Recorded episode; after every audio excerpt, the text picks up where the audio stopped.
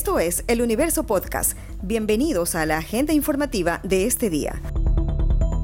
Hoy es miércoles 15 de diciembre de 2021. Lo saluda Juan Pablo Pérez. La ministra de Salud Pública, Jimena Garzón, confirmó el primer caso de la variante Omicron del coronavirus en Ecuador. Se trata de un ingeniero de 48 años que salió del país a mediados de noviembre para realizar una investigación en el continente africano. La funcionaria comentó qué hizo el ministerio al conocer que el ciudadano venía con otros dos compatriotas desde Sudáfrica. Conociendo que venían de Sudáfrica, se tenía ya planificado por parte del Ministerio de Salud Pública que apenas lleguen entraban a aislamiento preventivo obligatorio.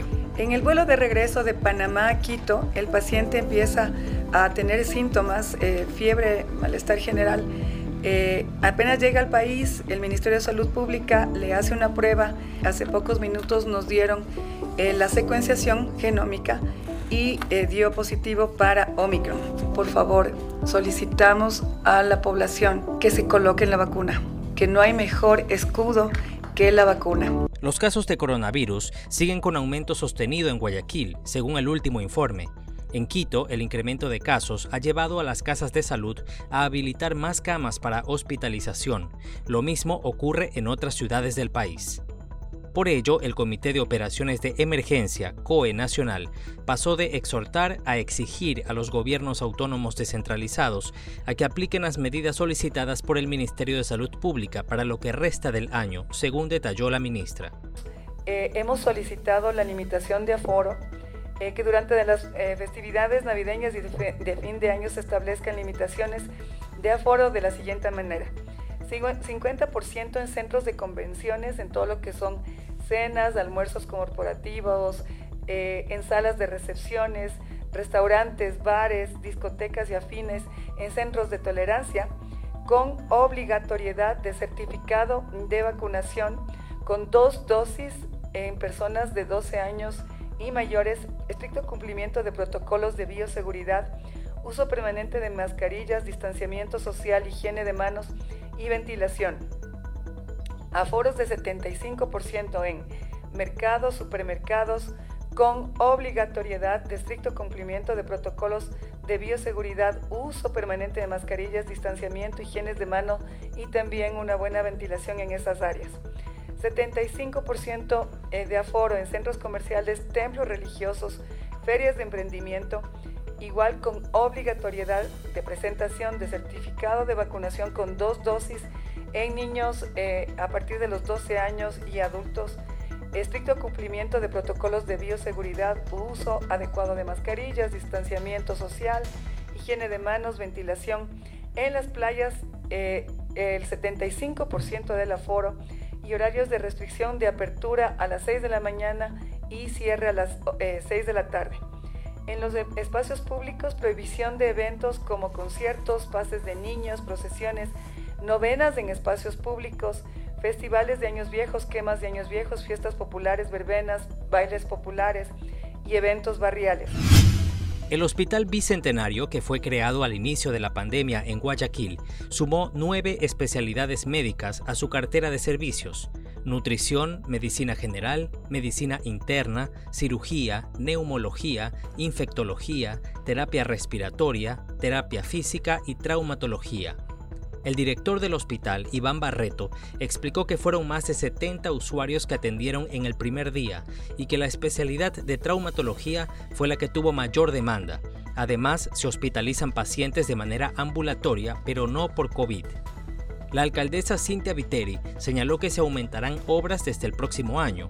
Una de ellas es la ubicación de cinco quirófanos para la atención de cirugías. El año que viene se hará una inversión mucho más grande en el resto del hospital, con lo cual tendremos además cinco quirófanos de primerísima calidad donde podrán operarse niños con labios leporinos, paladar hendidos, personas con dolencias de hombros, de rodillas, es decir, traumatología, vesículas y toda operación que requiera de la atención de un hospital de primera como es este hospital. Eh, tenemos los mejores médicos y además atención psicológica. Aquí funciona una unidad de atención para jóvenes con depresión o tendencias suicidas. Eh, aquí los atienden depresión, ansiedad, bipolaridad, tendencias suicidas, con toda una unidad que se llama unidad de salud emocional. Barreto añadió que para los pacientes que deseen hacerse atender en el Bicentenario, pueden ir con un día de anticipación a sacar cita a consulta externa, o si es una complicación de atención inmediata, se debe acudir a emergencia. El gobierno sostiene que sí se usaron parámetros técnicos para incrementar el salario básico unificado a 425 dólares. El ministro de Trabajo, Patricio Donoso, confirmó que entre esos parámetros estuvieron factores recomendados por la Organización Internacional de Trabajo.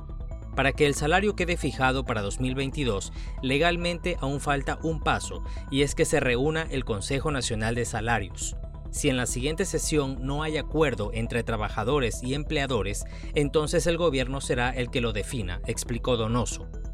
En esa sesión, convocada para el próximo miércoles, también se definirán los salarios sectoriales, según recordó el ministro.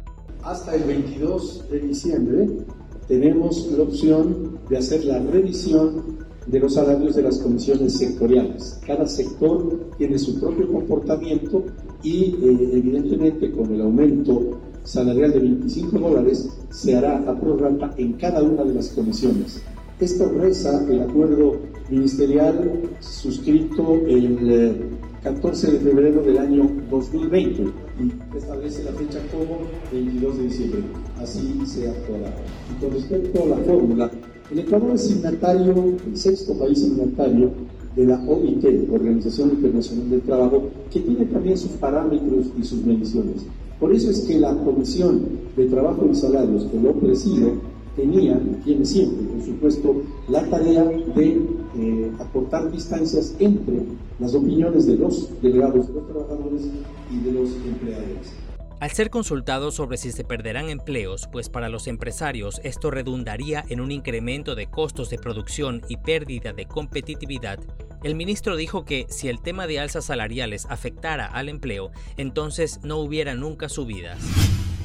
Un hombre que caminaba en el barrio del Seguro, en el sur de Guayaquil, fue baleado por delincuentes armados que le robaron el celular. La víctima había salido de su casa y caminaba para abrir su negocio, cuando lo alcanzaron dos sujetos en una motocicleta.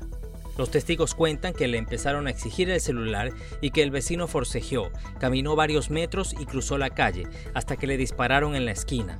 Los vecinos escucharon dos disparos, uno de ellos impactó el brazo del morador sucedió a cuatro cuadras de una unidad de policía comunitaria. Cuando los uniformados llegaron al lugar, el hombre había sido llevado al hospital, según nos contó Carolina Pimentel, periodista de El Universo. Afortunadamente, eh, el, el, disparo no habría comprometido órganos vitales. Él fue trasladado en una ambulancia hasta un hospital cercano. Su familia ya se encuentra con él, pero por supuesto los vecinos están alarmados.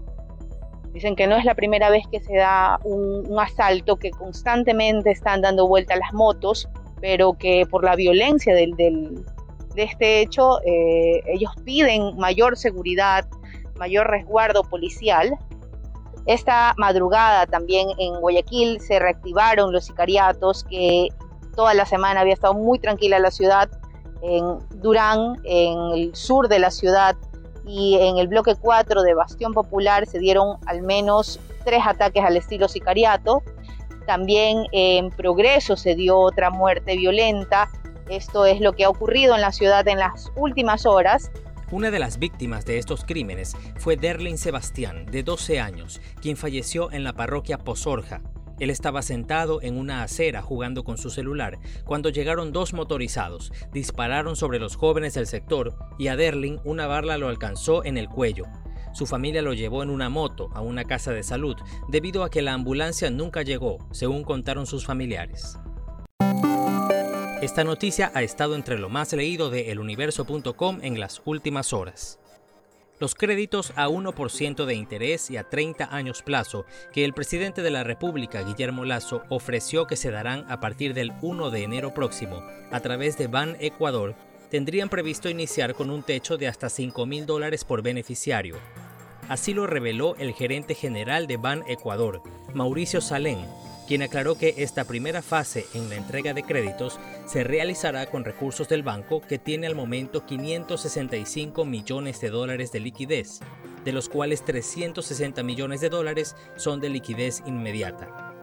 Sobre la tasa de 1% que se cobrará a los beneficiarios, Salem aclaró que no es la que cubre los costos de operación, pues para este segmento la tasa que la entidad cobra normalmente es de 16%. Señaló que el 15% restante será subvencionado por el Estado, por lo que aseguró que el patrimonio del banco no estará en riesgo. Esto fue lo más destacado de la jornada. Hasta la próxima.